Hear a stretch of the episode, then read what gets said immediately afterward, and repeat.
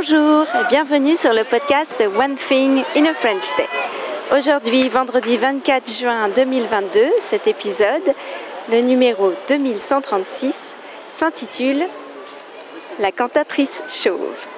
J'espère que vous allez bien et que vous êtes de bonne humeur. Je m'appelle Laetitia, je suis française, j'habite près de Paris et je vous raconte au travers de ce podcast un petit bout de ma journée. Vous pouvez vous abonner pour recevoir le transcript, le texte du podcast par email sur onethinginafrenchday.com. Et recevoir le texte du podcast, c'est un outil très utile.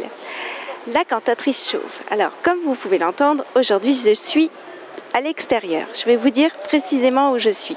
Je suis sur le quai du marché neuf, à deux pas de Notre-Dame et de la place Saint-Michel. Je viens d'aller voir la pièce de théâtre La cantatrice chauve. C'est une pièce de théâtre que vous pouvez voir avec des surtitres en anglais qui sont projetés euh, pendant la pièce de théâtre. Moi j'ai adoré cette pièce de théâtre qui est vraiment très drôle. C'est une pièce euh, de l'écrivain Eugène Ionesco qui a été écrite au début des années 50 et qui est maintenant euh, jouée au théâtre de la Huchette depuis plus de combien 65 ans à peu près, euh, depuis 1957, et elle a été jouée 21 000 fois. Et je n'étais pas seule.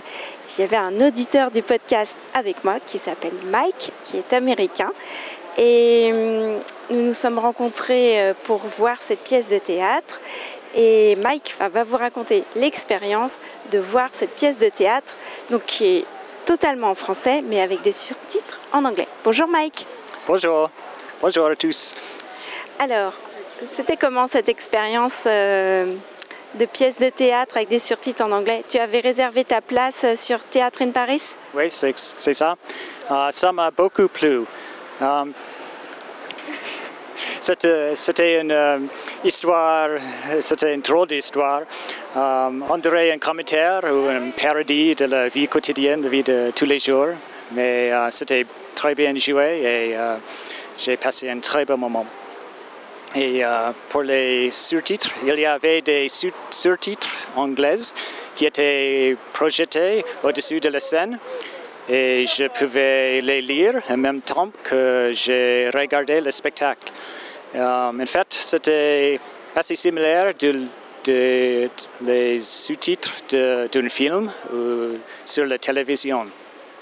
C'était une idée uh, géniale um, parce que uh, pour moi, je peux bien comprendre le podcast, mais parfois j'ai du mal à suivre toutes les conversations d'un film français ou d'une série. Um, et pour une pièce de théâtre comme celle-ci, euh, avec des dialogues euh, assez euh, bizarres, assez absurdes, on doit dire. ça aurait été un peu difficile de, comprendre. Mais avec le surtitre, il n'y avait aucun problème et c'était facile de suivre l'histoire.